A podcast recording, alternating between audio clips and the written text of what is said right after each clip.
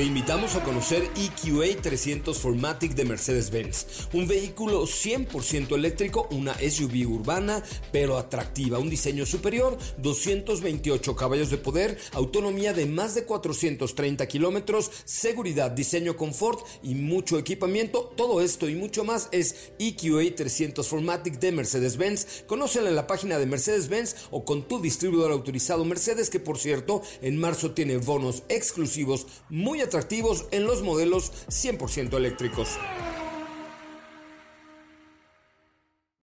Este podcast lo escuchas en exclusiva por Himalaya. Si aún no lo haces, descarga la app para que no te pierdas ningún capítulo. Himalaya.com MBS 102.5 y el Dr. Zagal han dispuesto una generosa y elegante mesa para celebrar este banquete. Pasen y sean bienvenidos a degustar los manjares de este menú, especialmente seleccionado para los paladares más exigentes. Esperamos que esta experiencia cultural les deje un buen sabor de boca.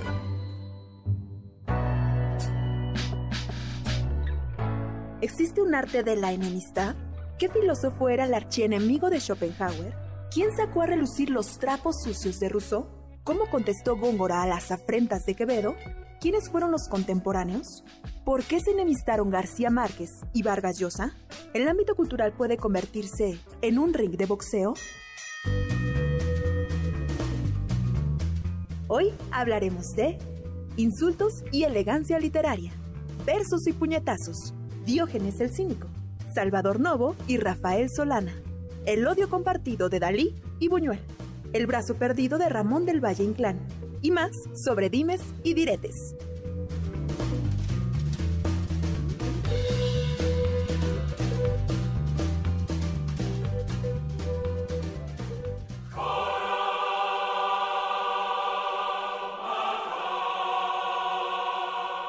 Dicen por ahí que con los amigos no hay que hablar ni de política, ni de fútbol, ni de religión porque terminas mal.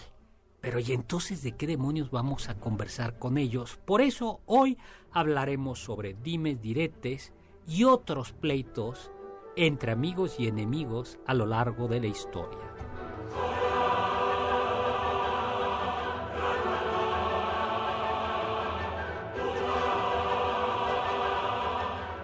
Hola, hola amigos y amigas, ¿qué tal? ¿Cómo están? Soy Héctor Zagal, estamos aquí en MBS Noticias, como todos los sábados a las 5 de la tarde, acompañado de la elegante y distinguida Carla Aguilar. Hola Carlita.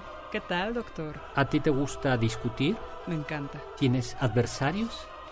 No lo sé, porque ya acabé con todos ellos. No sé si queda alguno vivo.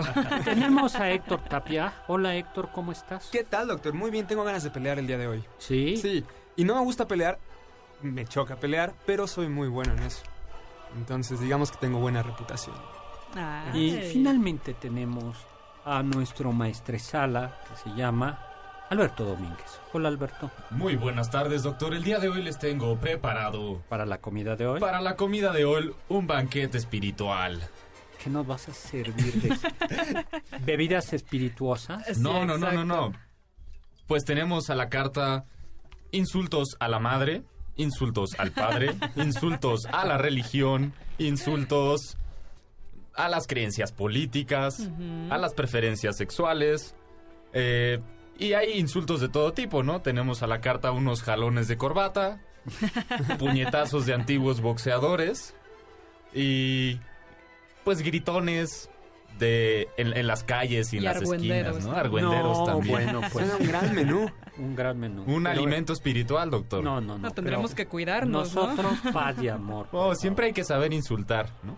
Con elegancia. Ah, eso es interesante. hay un arte de insultar. Las palabras importan. Fíjate que hay un cierto, una cierta tradición que tiene que ver más mucho con esto, eh, esta cultura a veces de la eficacia muy de moda en, en en ciertos ambientes empresariales de que las palabras no importan. Y sin embargo las palabras sí importan e importan mucho, porque las palabras no simplemente sirven para comunicar algo, como para decirle usted tiene esto, usted se enfermó, hoy es día tal, sino podemos hacer cosas con las palabras. Una algo con lo que las palabras hacen, transforman la realidad.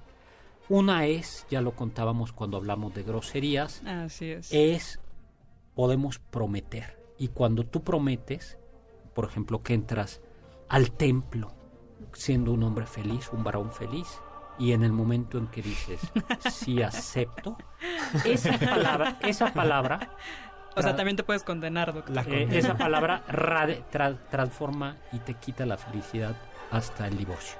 Sí, ¿no? se dice tres, cuatro veces en la vida esa Mira, frase. Pero sí, cada vez que la dices, tienes luego que pagar otro divorcio. Prometer es hacer algo, porque cuando tú prometes no es que le estés no es que estés informando, sino estás no solo estás informando que estás dispuesto a, sino que te estás comprometiendo. Es como firmar un contrato, en realidad es un acto de habla. Y el Eh, otro, En, en otra en otra ocasión grabamos un programa sobre las brujas, ¿no, doctor? Y, y el hecho de decir un maleficio también es hacer algo con las palabras, ¿no? Claro. Uno, uno no está sí. describiendo, sino está maldiciendo a la otra persona. está- Claro. Y esto tiene que ver con el otro, el otro gran Acto uso, del habla. acto, Uso. que es el insulto. Claro.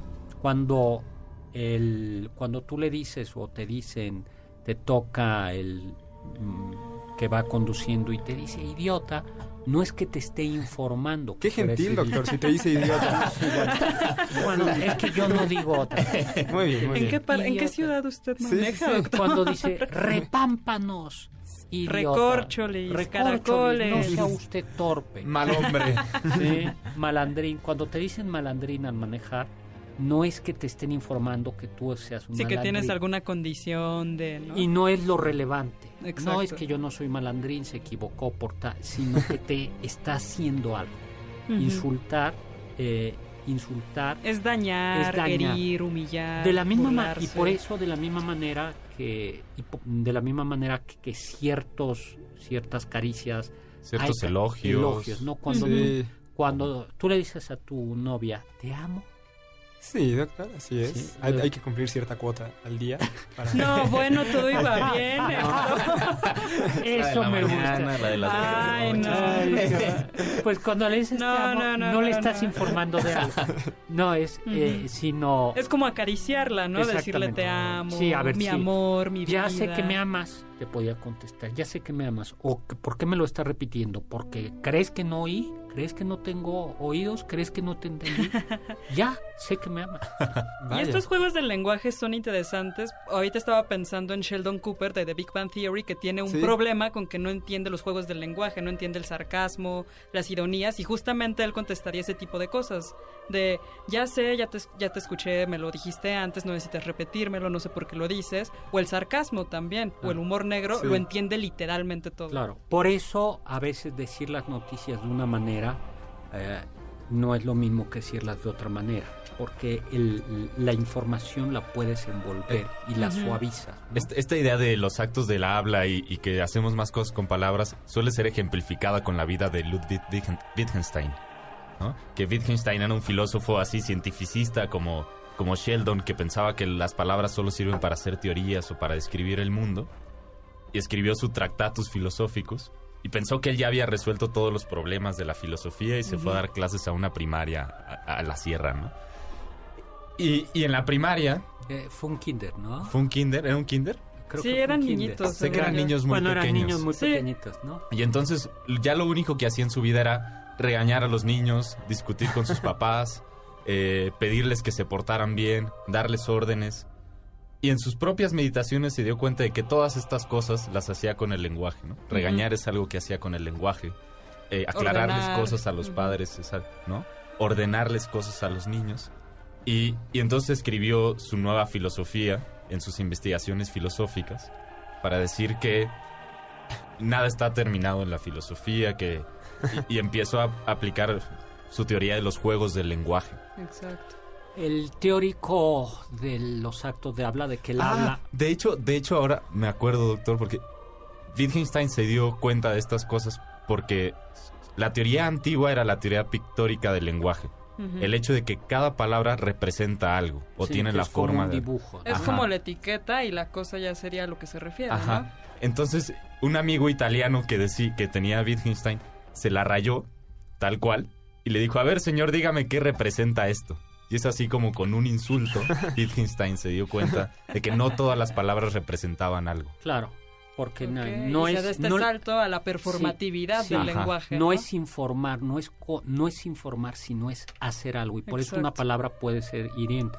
Por eso a lo mejor a una persona muy sabia eh, y que es un superdotada, que es un ser querido suyo, le diga eres un imbécil, eh, a ver, Duele. eh, duele. Claro. Y duele no porque sea un imbécil, es más, pues Exacto. está convencido que no es imbécil, pero el otro, pero la palabra hace. Por eso eh, a veces el lenguaje indirecto, el Sí. suavizar, Es no- que, así es, doctor. Yo creo que no hay peor insulto que los diminutivos. Cuando vas y te dicen, ay, Ay, eres, eres tontito, ¿verdad? Porque ni siquiera eres lo suficientemente tonto para que te digan tonto. Para eres un tontito. A veces es Aunque- un dejo Estás del, del náhuatl, ¿no? Sí, aunque depende, porque en español Sí. en el espa- hay un aguatlismo, en efecto. El diminutivo Es de respeto, es de respeto. y de cariño Tiene, también. es el diminutivo es súper complejo en México. Pero con, Sí. con ese cantadito, con... Claro, "Ay, estás exactamente. tontito". Sí, no seas tonto. Ah, sí, claro, eso es una burla clara, Sí, ¿no? Pero eso es, eh, es justo el matiz. Es Exacto. el- Sí. O sea, no es que estás haciendo algo con, con, la- con las palabras y, la, y no solo con la palabra, sino con el tono del- de la palabra Esa es otra, Claro. ¿no? Con la misma palabra, depende de cómo la digas, puedes hacer distintas cosas. y el contexto. Ajá. Sí. El Por ejemplo, hasta una mala, una grosería, ¿no? Lo que se pretende con una grosería es decir, eres un cabrón, o Ajá. ay, qué cabrón eres, ¿no? O sea, puede ser un insulto o puede ser un elogio. O incluso si se la dices a alguien puede ser muestra de amistad. Claro. Nos tenemos tanta confianza que nos insultamos. Claro. O muestra de desprecio. ¿no? Exacto. Ahora, ¿es válido insultar? ¿Existe un arte de la enemistad? Lo, yo creo que sí, doctor. y Hay que dominarlo. Sí, Sí. Aristóteles pensaba que había, dos, había una serie de virtudes menores, pero muy importantes, eh, que tienen que ver con el trato. Uno era la eutra- de los demás, la eutrapelia, que es la, el- la virtud que te lleva a reírte cuando debes, como debes, a saber cómo contar chistes o cosas risibles y de qué reírte, ¿no? Porque hay que reírse, pero no te puedes reír de todo, ni puedes hacer reír a todos con cualquier asunto. Si Claro. tan solo el guasón hubiera leído Aristóteles. Sí. Exactamente, por ejemplo, ¿no? Y luego la otra es la cortesía, ¿no? La, el- el- la cortesía, que es, eh, y él también dice, es, es un punto medio entre el rústico, el burdo, el safio y el salamero. ¿Tú sabes qué es un salamero con Z? Eh, no, doctor, pero sí suena insulto como salamero. Y- Pues son como los que le dicen, ¿no, doctores? Eh, sí, los lamezuelas, La- Ah, así lamebotas, o sea, lambiscones, sí, chupamedias barberos. Ah, sí, es, Los pues se dice barberos, sí. salamero. y otras que no diría en la- todas las expresiones, ¿no? Entonces dice, entre ellos está la, la bondad. Y por eso pedir por favor, dar las gracias, son palabras importantes. Claro. Muy bien, pues nos tenemos que ir y vamos a hablar de enemistades en la historia. Regresamos. Del diccionario del doctor Zagal. La palabra argumento viene del latín argumentum, que significa prueba o razón usada para demostrar, acusar, refutar o desmentir.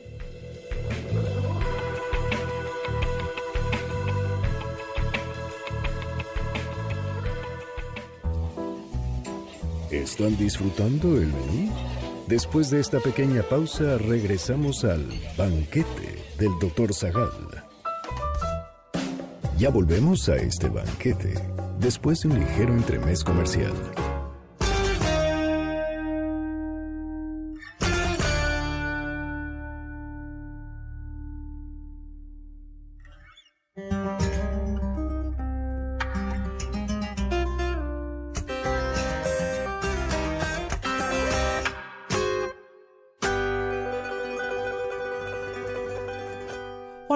Estamos de regreso. Soy Héctor Zagal aquí en este banquete en MBC Noticias, como todos los sábados a las 5 de la tarde, acompañado de la elegante y distinguida Carla Aguilar, de ¿Qué tal, Toy doctor? Tapia, ¿Qué tal, como juguete de todos y niño de nadie. Y muñequito de nadie. Eso es una muy buena manera de ganarme un enemigo.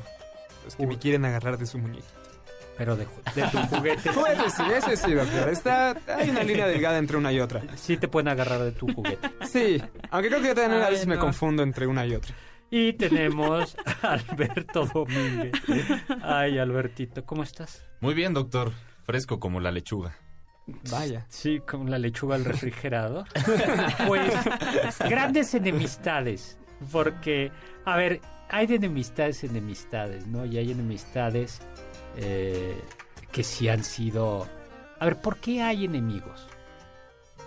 Pues, ¿Para no qué? sé. A ver, fíjate, para que haya amistad Ajá. Hace falta la convergencia de voluntades. Sí. Claro. Es decir, pero para que haya enemigo, basta que alguien quiera ser tu enemigo para que sea tu enemigo. También tiene algo que ver, no, no sé qué piensa usted, doctor, pero, por ejemplo, una idea de Kant es que no todos pueden ser felices porque los bienes son finitos. Entonces, si yo deseo, eh, por decir un ejemplo de enemistades clásicas, ¿no? Si yo deseo estar... Si a mí me gusta la misma mujer que a otro cuate, inmediatamente somos, somos enemigos porque no podemos estar los dos con ella al mismo tiempo, ¿no? Pero- Entonces, Pero esta es ahí hay rivalidad, ¿no? El decir, hay un objeto que pretende alguien más que yo y No, por lo pero tanto la- tengo que competir. No. Ajá. Eso es rivalidad. O compartir. O compart- Esa es Ah, una bueno, posibilidad. claro, Esa es también otra. También, existe. ¿no? So- ¿Socios? Y entonces, No, bueno. todo el mundo comparte. Pero la enemistad, ¿qué es? O sea, es, es- no, es que la enemistad no es simplemente... Rivalidad, No es simplemente una rivalidad. También puede ser Porque así, entre atletas, por ejemplo, que compiten, no hay enemistad, más bien hay rivalidad, Sí. no hay competencia. La, la- no, Bueno. la- así como la amistad es un amor intenso al otro, Ujú. o de una, la enemistad es un odio al otro. Sí, Y sí. tú puedes tener una indiferencia hacia el otro, un cierto disgusto, pero no o sea, la- te puede caer mal a alguien sin Sí. que sea tu enemigo, Exactamente, ¿no? Bueno, también hay religiones que, que obligan a tener enemigos, ¿no, doctor? por ejemplo, Pues- el cristianismo. Sí, porque si, si, si ¿Cuál es tienes que amar a tus enemigos, primero tienes que conseguir enemigos, ¿no? Oh, muy bien. Punto número uno, claro. Y dice, no es, el enemigo eres tú mismo. Ah, Ah, sí. ¿eh? Así dice. ¿ya me puedo amar? Entonces, enemistad sí es desearle el mal a otro. Sí, ene- enemistad supone una fe. Alegrarse por el mal del otro, ¿no? Sí, supone odiar. ¿Usted tiene enemigos, doctor? Mm, seguramente sí hay personas que, híjole, sí, por ahí ha habido... a- Ay, es verdad, Da- y lo mencionan, No, oigan, qué terror. Nos Vaya. llegaron el otro día a, Una serie de a Carla y a mí, porque además a los dos, ¿verdad? Sí, no, una serie de amenazas muy muy feas por, desagradables. por Twitter, entonces. Muy desagradable. Solo diremos eso. Échemelos, doctor. Eso, tú sí eres mi amigo. Enemistades, Schopenhauer y Hegel, estos lúcidos, el- estos filósofos, ¿no? Sí, sí, sí. Hegel era un filósofo exitoso, no era rico, pero mal no le iba. Le era, iba un- muy bien. era un rockstar de la filosofía. Sí, sus a clases estaban pesar llenas. de lo complicado, complejo que era, sin embargo, sus clases estaban llenas, el gobierno lo veía con buenos ojos. eh, pues sí. No, ¿Tenía la mujer de su vida o ahí es Eh, donde fallaba? No, tenía una mujer y... y- ¿Estaba casado? Sí, Hegel estaba ¿Sí? casado. Ah. A ver, hay que revisarlo, pero Hegel sí estaba Sí. casado, ¿no? Suena muy bien su vida, doctor. Nunca había pensado en la esposa de Hegel. No, eh, porque en ese sentido como un burgués muy de su época, o sea, Claro. a la mujer no le daba el espacio. Ahorita lo revisamos, sí estaba casado, ¿no? Y el otro, Sí, sí estuvo Y casado. Schopenhauer, ¿sí? Schopenhauer, sí, Schopenhauer en cambio era un hombre rico, Sí. tenía su dinerito, Él era solitario. eh, pero tenía su atractivo, o sea, y sin embargo Ah, claro. estaba profundamente amargado. así profundamente amargado porque Además sí se truncó un poco su fama cuando llegó Hegel a la universidad a dar clases, en la misma universidad donde Schopenhauer estaba, y sus clases vacías, en cambio las de Hegel abarrotadas. sí, pero también las puso a la misma hora. Sí, porque él mismo quería, o sea, él mismo lo odiaba Sí, quería mucho competir y con quería él. competir y decir, Ajá. no, sí, claro, las mías se van a llenar y cuál fue su sorpresa cuando nadie iba a las suyas y todos querían ir a las de Hegel. Schopenhauer se hizo también famoso porque tiene un libro que se llama El arte de insultar, ¿no? Sí. Sí. Tiene, tiene varios pam- eh, libros chiquitos. También el arte entre- de tener la razón. ¿no? Tener siempre la razón. Tener siempre la La razón. razón. Ahora, Schopenhauer lo que le decía a Hegel era que se había vendido al Estado a través de un sueldo, de una cátedra, para proclamar eh, las bondades de la tradición militar. Como buena estrella de cristiana. rock. Se vendió. ¿Sí? Y entonces, pero Schopenhauer eh, decía que eso estaba, que se estaba mal. Y tenía otros insultos, ¿no, doctor? Esa es la parte más... Pero decía como que, más académica. que era palabrería insustancial. Eso decía de Hegel. Filosofastro de pega. Y soplagaitas. Soplagaita. Soplagaita. ¿Qué es eso suena excelente. Soplaga- Suena no, súper bonito. no, no, no, no, no, soplagaitas, queridos amigos, ¿Es como un salamero? no, es, tiene un sentido sexual. Ah, Chan, chan, chan, vaya. No olvídenlo, me Sí, retiro lo por dicho. eso es un insulto. Yo pensé que solo era como, ay, es un tontito. No, no, es como un... Ah, o sea, realmente se Y le decía Schopenhauer, piensa mucho que basta un estilo oscuro y embrollado para parecer que se dice algo serio, cuando en realidad no dice nada en absoluto. Qué elegancia. Sí, no, no. Y no era el único con el que tenía rivalidades Hegel, ¿no? También, también estaba peleado con Schelling, otro filósofo de la época. Ay, Schelling. Y el insulto que le hizo Hegel a Schelling fue... Porque Schelling publicaba seguido y Hegel no, Hegel era más reservado con lo que publicaba. Y a menudo Schelling se equivocaba y se corregía en sus escritos posteriores. ¿no? Y Hegel lo que dice es, Schelling no tuvo el recato de hacer su educación privada y nos enseñó a todos su educación en público en todos sus escritos Ah. equivocados. ¿no? Vaya, guante blanco. Hegel es elegante. Eso era. Luego, otra enemistad era Jacques. eh, Ja- eh, Rousseau y. Voltaire. ¿no? Esa está buenísima, doctor. O sea, ese es de los. o sea, ese es un buen chisme, elegante y filosófico en realidad. Porque eh, Rousseau lo conocemos por el, el Buen Salvaje, pero también por el Emilio, que es un tratado sobre la educación del niño, donde va retando todas las convenciones que se tenían entonces en el siglo Claro, la idea era que la letra con sangre entra. Y Rousseau dice, no, cariño, el niño es bueno. Exacto. Ah, no, eh, y Y entonces se publica el Emilio y todos lo ven como, ay, no, Rousseau preocupado por la infancia. y Voltaire sale Ah. a lavar los trapos. Y eso que no había Rousseau. Instagram, ni Facebook, ni. Exacto, o sea, no era masivo y no obstante, se- todo el mundo se enteró que Rousseau había tenido hijos con una costurera llamada Teresa y esos cinco hijos los había dejado en un orfanato, abandonados Wow, totalmente. esto suena a una serie que sí vería, doctor. No, bueno, Voltaire, Voltaire era un hijo de la fregada. Voltaire Exacto. era muy agudo. Voltaire tenía eh, esa expresión que dice, me han dicho que, el ca- que lo pinta de como era agudo. Me han dicho que el café es un veneno que mata lentamente y tienen toda la razón. Yo llevo 50 años bebiendo.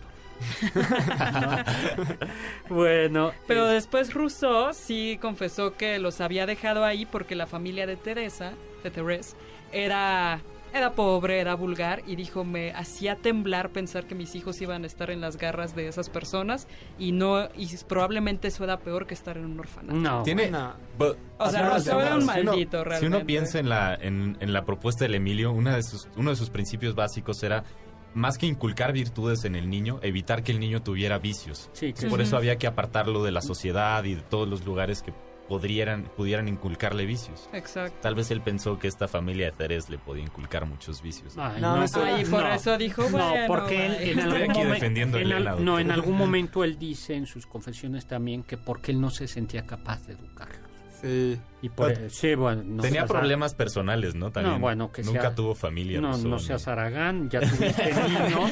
Además, cinco. oye. Sí. Estoy Cumple defendiendo al abogado del diablo. Patadas de ahogado, más Ay, bien. no, para nada. Pues qué punto para Voltaire, ¿no? Sí, Sí, punto punto, para sí, sí, yo también Punto apoyo para a Voltaire. Cayó muy bien ¿Dónde estaba? Voltaire.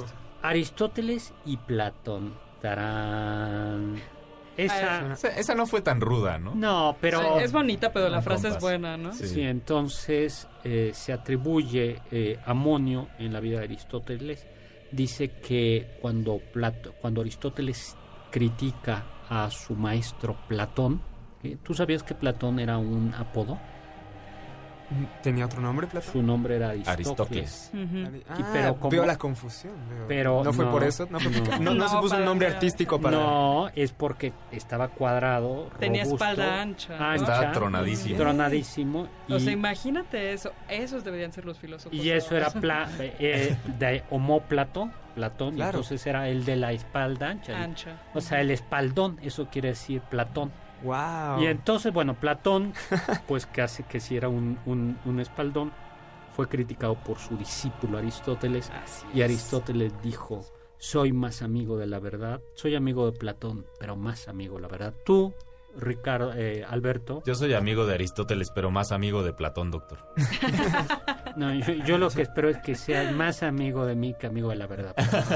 Pues este es un caso de los Al cabo patos. que la verdad ni existe, ¿no? Se va a quedar sin amigos. Los patos tirándole a las escopetas. en esa mentira. Y, y luego también hay que... re- bueno, Platón no lo dejó a cargo de la academia. Ah, eso es cierto, eso es cierto. No lo dejó a cargo de la academia. ¿Era Lo- rencor? Los tenía? expertos dicen que seguramente no lo dejó porque, porque como la academia era un tenía un terrenito en. Atenas y Aristóteles era extranjero, es decir, era un meteco, así Ujú. Ajá. es decir, era un meteco, eh, no convenía, con- no podía tenerla propiamente hablando y era muy complicado dejarla a cargo. Pero no dejó de ser feo, pues que no le dejara así como un buen Es confuso, ¿no? También otros dicen que Aristóteles, como no estaba de acuerdo con Platón, simplemente decidió no estar a cargo de la academia. Sí. Pues Mm. hubo una Pues una ruptura. Ajá. Ahí de No. amistad. Pues nos vamos y además sí a, la en cuanto puede lo critica, ¿eh? Ah, bueno, eso sí es, eso sí es cierto, ¿no? Eh, y luego cuando no lo cua- y a cada rato lo cita sin citarlo. Ah, eso es Está cierto. lleno de Ajá. referencias y él se las atribuye. Bueno, vamos a un corte y vamos a hablar de Diógenes el cínico. Los sabios dicen, El que se irrita por aquello que debe y con los que debe, e incluso también como debe y cuando y todo el tiempo que debe, recibe elogios. Aristóteles.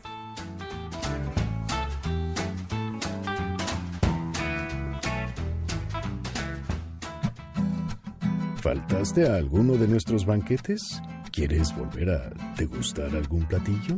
Escucha el podcast en www.mbsnoticias.com. Demóstenes, el personaje de Don Gato y su pandilla, es tartamudo, una clara alusión a Demóstenes el orador griego del siglo IV a.C. Cuando Demóstenes era niño, sus padres murieron y algunos rufianes lo privaron de su herencia. Antes de adquirir la fama de excelentísimo orador, Demóstenes padecía de tartamudez y para remediarla cuentan que Demóstenes se ponía un cuchillo entre los labios, otros dicen que se metía piedras en la boca. Además, se iba a la playa por modular el volumen de su voz con el del mar. Eventualmente superó la tartamudez, incursionó en la política ateniense y fue un fiero opositor de los macedonios Filipo II y su hijo Alejandro Magno. Cuenta la leyenda que cuando llegó el momento de enfrentarse cara a cara con Alejandro Magno, a Demóstenes le regresó su tartamudez. Yo soy Pablo Alarcón, coautor del libro El Gabinete de Curiosidades del Dr. Zagal. Mi Twitter es arroba Pablo Alar y los dejo aquí disfrutando del banquete.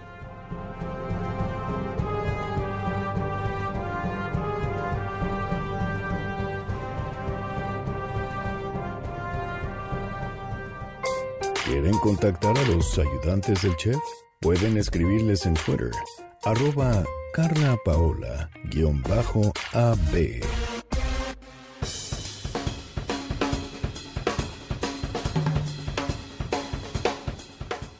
Hola, hola, estamos de regreso hablando de, de enemistades e insultos proverbiales. Así es. Ya contamos la de Bernard Shaw y la de Churchill. No, doctor, Ah, esa ¿cómo no la hemos eso? contado. Ah, Ese es el Churchill. Churchill, que fue premi- este premier británico, clave en la lucha contra Hitler, aunque bastante imperialista, eh, era brillante. Hay que reconocer que en su conversación era brillante. Imponente en figura. Sí, y, y fumador y alcohólico. Totalmente. Brillante. brillante. Tenía una enemiga que era Lady Ascot. Y entonces Lady Ascot le dice al señor Churchill, si yo fuese su esposa, le pondría veneno en su café. Y Churchill le contesta, y si yo fuese su esposo, me lo tomaría. Eso es muy bueno. Y hay otra Con Bernard Shaw, Con ¿no? Bernard Shaw. Bernard Shaw, premio Nobel de Literatura también. Y el único premio Nobel de Literatura que ganó un Oscar.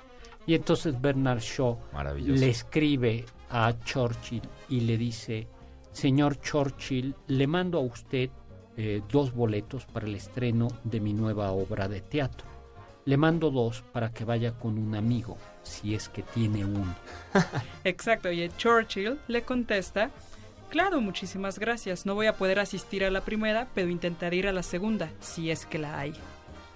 Vaya, qué... No, y luego hay Sobres. otras. Sí, Sí, sí, o A sea, ver, eso lo- Cámara. Ojalá uno esa, aspira a eso. ojalá Sí, tuviéramos ¿no? esas discusiones.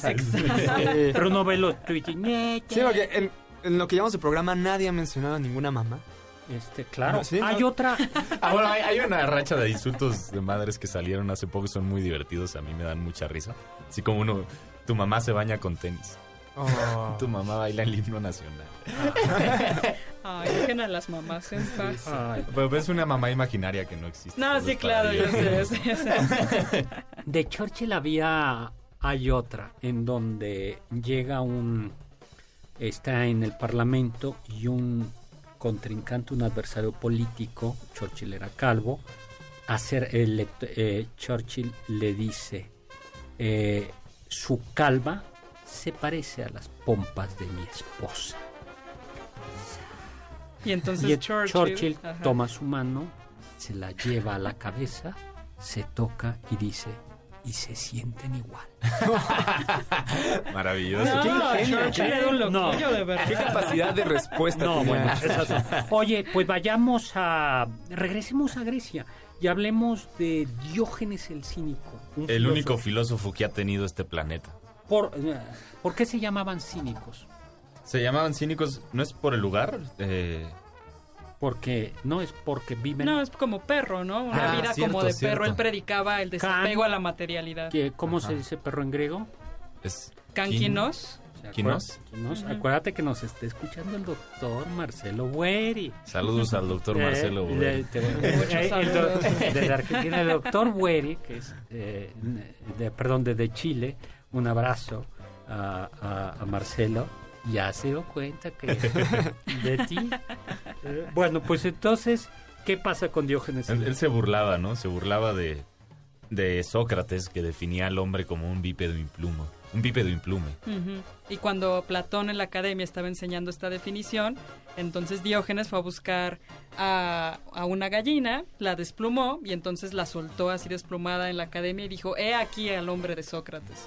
Todo el mundo se rió, pero Platón se acercó y dijo, bueno, ya que lo dices, podemos añadir a esta definición que el hombre es el bípedo implume de uñas largas.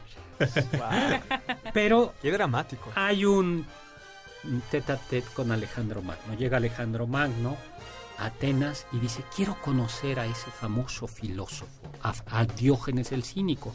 Se llamaban cínicos porque llevaban la vida sencilla de un perro, no de estos perritos finos de ahora, sino que de los- viven mejor que en su uno, spa. sí, sino de los perros de Atenas, ¿no? Sí, que, sí. que Sí, sí, sí. comían cuando había y lo que podían. Y entonces él vivía los filósofos, él como En una un tinaja, ¿no? barril. Sí, ¿no? un barril así, casi Como el chavo.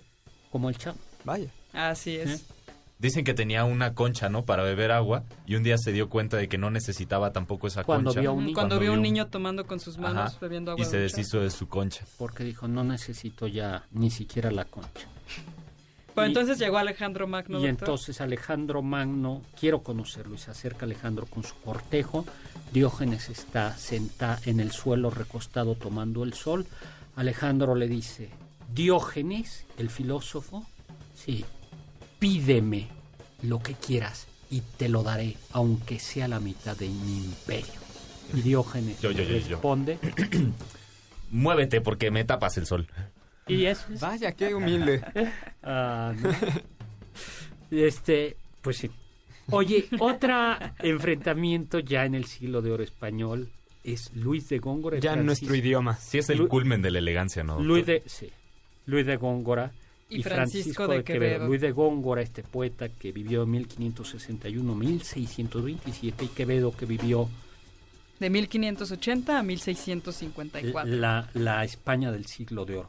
Pues los dos es. estaban, eran dos escritores brillantes. Por cierto, aparece, eh, aparecen en la novela, ay, ¿cómo se llama? El Capitán a la Triste. Ah, de Arturo Pérez Reverte. Sí, es muy divertido, ¿no? Es muy, muy, muy divertido, ¿no? Góngora era un sacerdote eh, y, bueno, bien conocido. Y además, pues le llevaba unos 19, 20 años a Ah, Quevedo, ¿no? era- ya estaba mayor. Sí, sí, consolidado sí. como un escritor cuando Quevedo apenas estaba queriendo darse a conocer. Y Quevedo comienza, eh, ustedes han visto esos lentes redonditos, se llaman Sí. Quevedos y se llaman Quevedos porque él los utilizaba Quevedo. Es que, bueno, tenía muchísima miopía y Ah, además tenía una deformidad en los pies que hacía que cojeara. Ah, eso no lo sabía de Quevedo. Sí, sí, de Quevedo. Es por eso también que Góngora en algunas de sus poemas lo, va a hablar de él como alguien muy eh, adicto a la bebida, pero también alguien que cojea. Pues Wow. dicen que Quevedo empezó a atacar a Góngora como berrinche por querer ser, ser famoso o tener una eh, fama rápida y no lo conseguía. Allá por 1600 la corte se muda a Valladolid y ahí en Valladolid Se los dos escritores coinciden. Y claro, la corte era el mejor lugar para poner a prueba el talento literario, ¿no? Eh, Góngora en el barroco cultivaba el culteranismo, ya algún día hablaremos de esto, y Quevedo, eh, que era mucho más claro. Culturalismo es esforzarse porque no lo entiendan a uno, ¿no? Pues más o Pues menos. sí. En el barro- sí, en, En el realidad, barro- sí. sí, en la literatura barroca es Eh, Básicamente. sí. Y Quevedo se mofaba de esto, ¿no? Que era tremendamente oscuro y que nadie le entendía. Pues yo, yo creo, no sé qué piense usted, doctor, que es la, la idea más estúpida y que más daño le ha hecho a la historia de la, a la historia intelectual de la humanidad, ¿no? Creer que uno es más sabio porque no le entienden. Híjoles, pues eso dicen algunos filósofos que escriben en inglés. Eh, Pero entonces empieza esta enemistad, ¿no? Quevedo empieza a insultar a Góngora en algunos poemas, según con el seudónimo de Miguel, Miguel de, de Musa. Musa. Y Góngora le responde. ¿no? Exacto. Y eran, son, son, son impresionantes, ¿no? Eh, ¿Qué leemos? ¿Algo de Góngora Quevedo?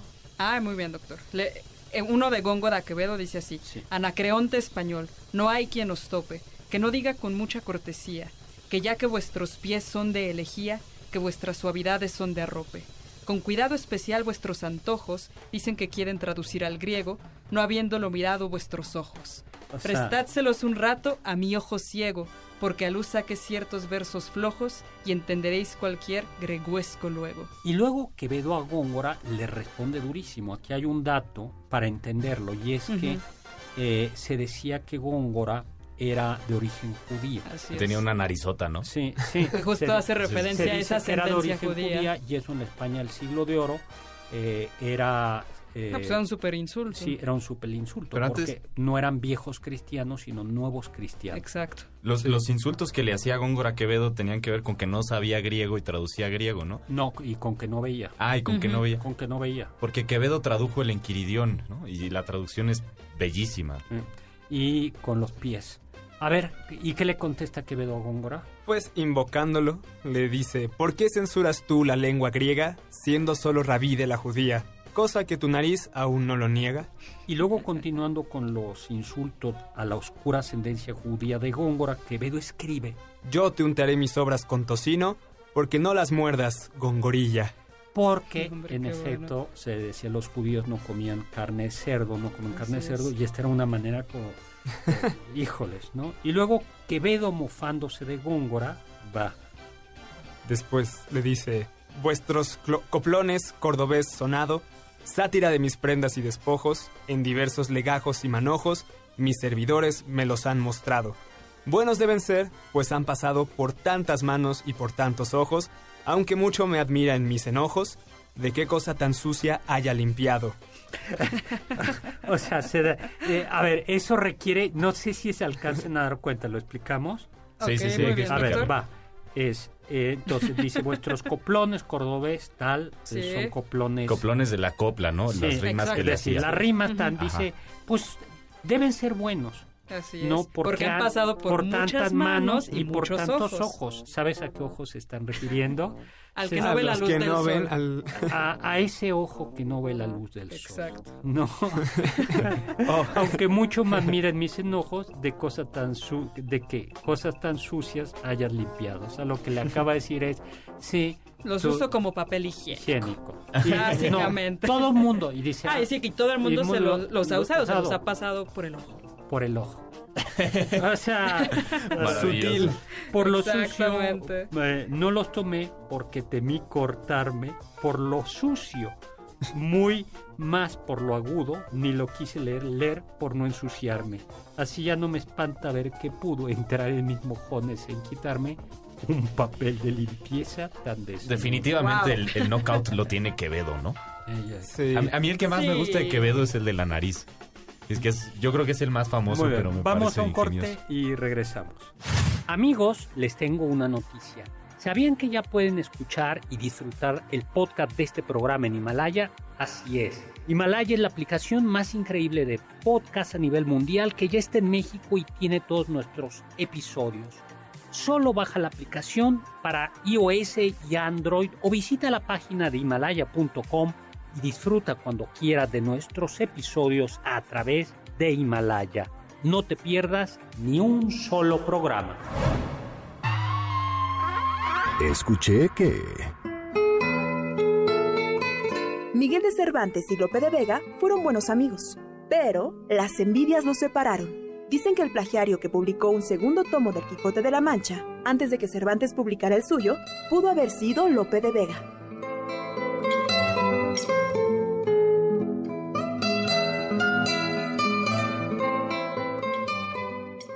Ponte en contacto con nosotros en nuestra página de Facebook www.facebook.com Diagonal Doctor Zagal. ¿Listos para el siguiente platillo? Quédense con nosotros, pues aún queda mucho por picar y la promesa de postre. Hay quien dice que... Oscar Wilde escribió contra Alexander Pope que hay dos maneras de sentir aversión hacia la poesía. La primera es tener aversión hacia ella. La segunda es leer a Pope.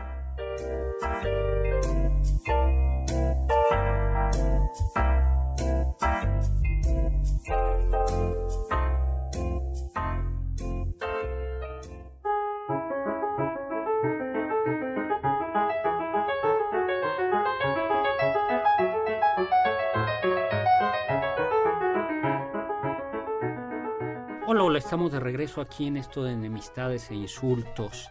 Hay Elegantes, una, claro. Elegantes, ¿no? Esa está muy fea, ¿no? Hay otra, eh, eh, los Salvador Novo, y perteneció a un grupo, los contemporáneos, que fueron claves, ¿no? Donde estaba eh, Javier Villurrutia, Carlos Bellicer, Carlos Pellicer y de alguna manera José Gorostiza, que yo creo que es el gran poeta del siglo XX mexicano Sí, es un campeón. eh, con su poema Muerte sin fin.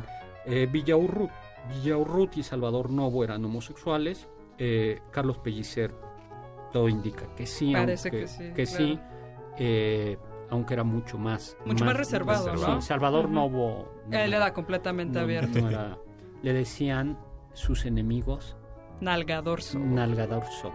Ay, hablando de eso, hay una que se le atribuye a Salvador Novo, que se encuentra con un amigo suyo eh, y dice, eh, eh, llega Salvador Novo en la Alameda y se encuentra este amigo suyo acompañado de un jovencillo elegante, eh, delgadillo y delgadito y afeminado.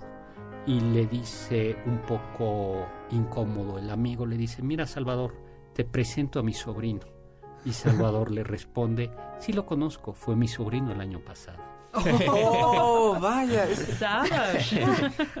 Ese era ¿Quién Sal- eh, que- que- Sí, no, qué personaje de Salvador. Bueno, Salvador Novo, que era súper ácido. Así Diego es. Rivera, porque los muralistas mexicanos o el uruguay eran muy conservadores en temas de moral contra los homosexuales. Incluso le decían que eh, le, le escribieron al gobierno para pedir que no pudieran ser los homosexuales. Estos hombres Que no de izquierda ocupar, ocupar cargos, cargos públicos, públicos ¿no? por depravados. Así Y es. uno de ellos le dijo a Salvador Novo y otros, esto es también finísimo, es Los Anales, la escuela de los Anales, haciendo alusión a que en efecto hay una escuela filosófica de histórica que se llamaba la escuela de los Anales. Así es. Sí. Pero Pues no era, eso, claro, eso está, es también muy muy fino porque Ya pare- decíamos que uno puede usar la misma palabra, Palabra. Con, distintos sentidos. Este sí, Exacto. ¿no? Eh, Salvador Novo le respondió diciendo, escribiendo la venganza, ¿no? Digo, la diegada. Exacto, en venganza de, de esto, de las críticas de Diego y de que los llamaban los anales. Claro, era un, eran unas bestias porque le dijeron de, a, a Novo y a todos ellos, debe combatirse la presencia del hermafrodita incapaz de identificarse con los trabajadores de la reforma social. No, qué horrible. Dicen que una vez Salvador Novo se fue a golpes con uno de sus eh, enemigos, ¿no? Es algo que iba a preguntar porque dicen que perro que ladra no muerde. Entonces, ¿qué tal si enfrentas a todos estos dos en un cuadrilátero? Eh, Ahí es distinto ya. No, pues sí pasó, oye, sí pasó. Rafael Solana y Salvador Novo tuvieron ahí un, un encontronazo después de que habían asistido a una conferencia por el historiador Arturo Adanay Cifreg y Salvador Novo se le fue encima a Rafael Solana, ¿no? Sí, justo eh, Novo se acercó a Solana y, y le dijo intempestivamente, a usted era el que quería encontrar, ¿no? Y le empezó a, a, a golpear en la cara. Y lo jaló de la corbata, además hasta tumbarlo y los dos agarrarse a golpes en el piso. Sí, sí, sí. Bueno, de hecho, Rafael Solana se dice que era bueno para los golpes callejeros. no fue la única vez que se agarró a trancas. Pero, pero sí, al parecer, y Salvador Novo le quería sacar los ojos, ¿no? Le decía, te voy a sacar los ojos. No. Sí, se lo he de arrancar, se lo he de arrancar. Y luego dicen que estaba el poeta eh, español que había llegado a México después del franquismo, durante la Revolución Española, la, perdón, la Guerra La Civil guerra- sí, la guerra Española. civil. Y León Felipe tenía un bastón y Salvador Novo lo toma y con él empieza a golpear a Rafael Solana, pero después de un golpe ya han llegado muchísimas otras personas a detenerlos, ¿no? Oye, Gabriel García Márquez, cambiemos. Eh, Gabriel García Márquez. Ay, y- Mario Vargas. Ahora, Llosa. ellos se pelearon por una causa. Causa justa, ¿no? No, que fue el amor de Sí, una claro, mujer. digna ¿no? de una epopeya, ¿no? No, no, no hay ninguna, ¿no? Febrero de 1976, Vargas Llosa llega al Teatro Bellas Artes, y Gabriel García Márquez va a saludarlo y Vargas Llosa le da un derechazo en la cara. Y García Márquez se cae al suelo. ¿no? Así es. Porque Vargas Llosa fue boxeador, mi querido. ¿Tú sabías eso? En Eh, su juventud. O sea, sé que le gusta pelearse, doctor, pero, Sí, en pero su, no sabía en- que en su juventud. con los guantes. Eh, Pues también, y justo se acercó Gabo a saludarlo y él lo recibió con un puñetazo y lo dejó tirado y nadie se pone bien de acuerdo en exactamente si se dijeron algo, pero parece que Vargas Llosa le dijo algo así como, esto, esto es por lo que le hiciste a Patricia en Barcelona. Patricia era la esposa de Vargas Llosa. ¿Quién le hizo a Patricia? ¿Quién sabe? Nadie sabe. Y dicen que también estaba ahí Elena Poniatowska, ¿no? Sí, que fue la que mm, le llevó un hielito a García. Bueno, No, no, que se ella- acercó. que ella se alteró mucho, alteró ¿no? mucho Ah, y, la, sí. y la esposa de García Márquez, Mercedes, dijo, Elenita, hay que ser prácticos. Y fue rápido a conseguir hielos y en realidad dicen que regresó con un bistec para ponérselo Y que ya se lo llevaron en un llevaron. bochito. Ah, ya, pues muy bien, ¿no? Oye, Salvador Dalí y Luis Buñuel, surrealistas, que eran temibles, contra Juan Ramón Jiménez. Juan Ramón Jiménez es, un- el primer tuitero de la historia. ¿no? eh, Juan Ramón Jiménez. Sí, Flor de Greguerías. Fue, fíjate que a mí Juan Ramón Jiménez me parece que tiene una obra que estuvo a punto de arruinar el español para toda la vida. Platero y yo. ¿Tú, tú leíste Platero y yo? Sé que hay un burrito en la portada. Sí, bueno, es horrorosa. Yo lo he horrorosa. intentado y creo que no pasó No, de, de las no dos hay. páginas. Pero no- contra lo cursi que es Platero y yo, es un gran escritor. Ah, claro. Es un gran escritor quitando... Y Quitando entonces- Sí, es Platero el de la yo- flor de Greguerías, ¿no? doctor? Sí, no, ¿No? ¿Quién No. es el de la...? Entonces ya me confundí. sí, es otro. Pero la poesía de la poesía de, mm, de Juan Ramón Jiménez es muy audaz. Bueno, el chiste es que después de Platero y yo, Salvador Novo, eh, perdón, Salvador Dalí y Luis Buñuel escriben, nuestro distinguido amigo, nos creemos en el deber de decirle, sí, desinteresadamente, que su obra nos repugna profundamente, por inmoral, por histérica, por cadavérica, por arbitraria. Especialmente Mecht para su platero y yo. Para su fácil y malintencionado platero y yo, el burro menos burro, el burro más odioso con que nos hemos tropezado. Y para usted, para su funesta actuación, también mierda. Sinceramente, qué feo. Doctor, Ahora, nunca lo había escuchado decir groserías. no, Mecht. ¿no? Oiga, doctor, también está Sí, la de Rosita. ¿La de quién? Salvador Dalí con Jacobo Zabludovsky. A ver. Y la cosmogonía, ¿no? Esa es muy buena. Ay, no, me- Ay, que no me al acuerdo. aire, ¿verdad? Que en una, ajá, en una entrevista que le estaba haciendo Jacobo, pues cuando él iba empezando, todavía no había canas en su pelo. Y justo le, le está haciendo la entrevista, Dalí estaba firmando este, litografías suyas. Y como que ya estaba un poco harto Dalí de todas las preguntas. Entonces, este, Jacobo le pregunta, oiga maestro, ¿y dónde se refleja mejor su arte? ¿En la pintura? ¿En la litografía? Y Dalí sigue firmando, pero se levanta y dice, pues ni en la pintura, ni en la litografía, Y así, sin más aviso, empieza a gritar en la cosmogonía. Ella y le da la mano y. Jacobo le pregunta, oiga, pero maestro, ¿qué significa eso? Pues busque a un diccionario, amigo. Y termina. Ya. Pues Sí. sí, Salvador Dalí, ¿no? Está en YouTube, la puede buscar, es Sí, muy, es muy buena.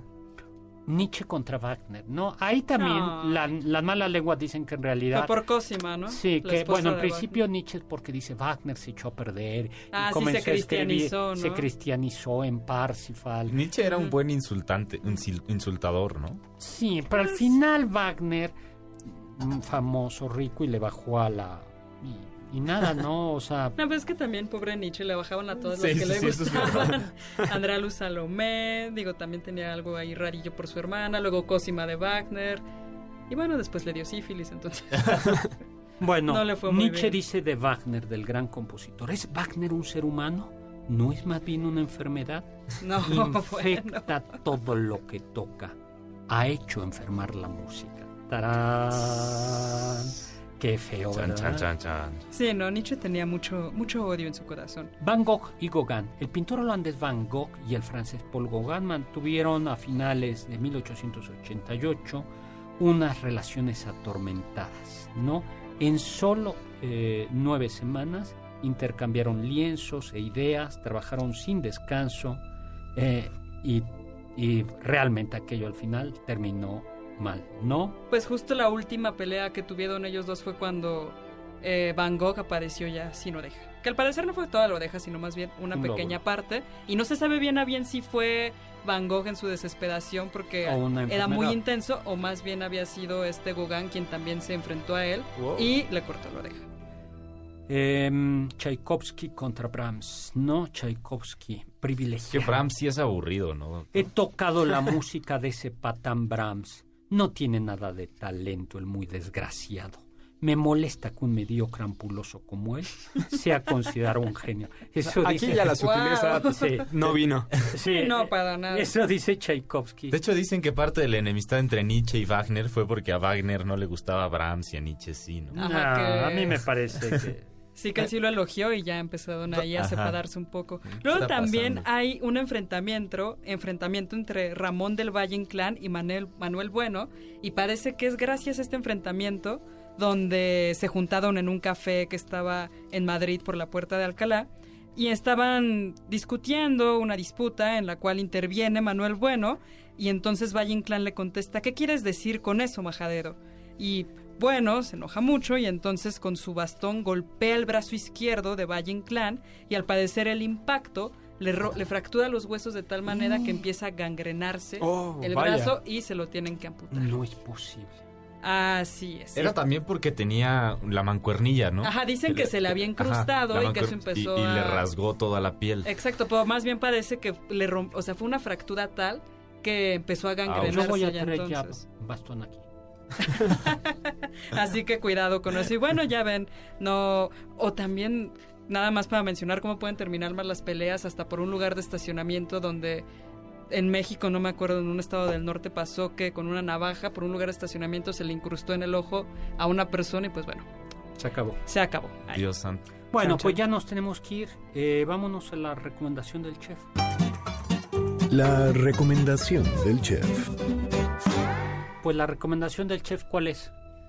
No hacer la vida difícil. Decir buenos días, sonreír a la gente. Eso, yo hoy me quedo con la recomendación. Tú tienes de, de Héctor Podemos, Tapia. podemos recomendar el arte de insultar, ¿no? De, de Schopenhauer. Muy bien, el arte de insultar de Schopenhauer y la recomendación de Héctor Tapia y sobre todo la recomendación de Immanuel Kant que nos decía Sapere Auda, atrévete a saber y muchísimas gracias a Carla Aguilar, a Héctor Tapia, Alberto Domínguez, gracias a Michael Amador en controles, a Omar en a Carla y a Juan Carlos Castillo en producción. Ya no hablamos del, de, de la enemistad proverbial entre el América y el Guadalajara. ¿no? Para la parte 2, doctor. Ahí Juan Carlos nos tendría que... Y Orientar. finalmente lo dejamos con el siguiente programa, Balones al Aire, con Eduardo Chabot y todo su equipo. Y recuerden mi Twitter, arroba hsagal, sagal con Z.